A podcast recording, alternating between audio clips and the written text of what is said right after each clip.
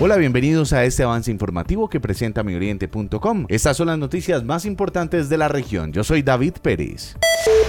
Un muerto y el corregimiento de Aquitania cerrado es el reporte de San Francisco tras las fuertes lluvias. Jonathan Cañas, coordinador de gestión del riesgo. Eh, residente la vereda del Portón y unas crecientes súbitas del río Chumur. Un kilómetro más abajo el señor fue encontrado sin vida. En estos momentos tenemos incomunicada la vereda El Tagual y también tenemos incomunicado la vía de acceso a la vereda Boquerón.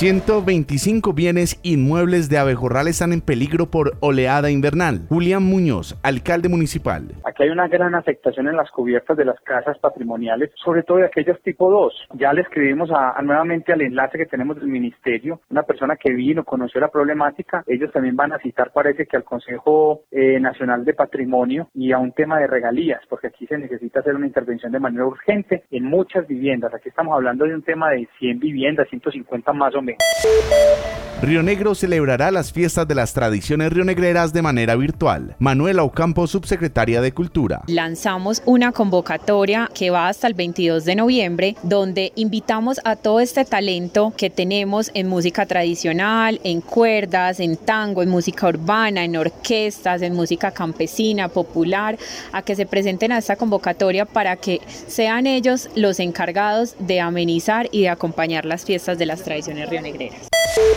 Andrés Aricizábal fue reconocido con el galardón Sembrador de Estrellas de la Facultad de Ingeniería de la Universidad de Antioquia. Muy honrado por esa eh, distinción me entrega la alma mater, la Universidad de Antioquia. Obviamente es algo que lo honra uno como profesional, de que puedan ellos hacer seguimiento a nuestra gestión del rol de servidor público en la localidad, en la región.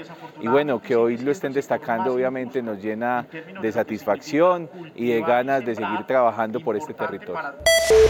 Copa Plata Inderma, el torneo que reunirá a los municipios de la provincia del Agua Bosques y el turismo. Alejandro Ramírez, gerente del Inderma. Este próximo 27, 28 y 29 de noviembre tendremos la Copa de Plata Inderma 25 años, un evento que convocamos en articulación con la provincia del Agua Bosques y el turismo para los 12 municipios que componen esta alianza territorial y en el que invitamos a participar equipos de fútbol conformados por los servidores públicos de las administraciones municipales.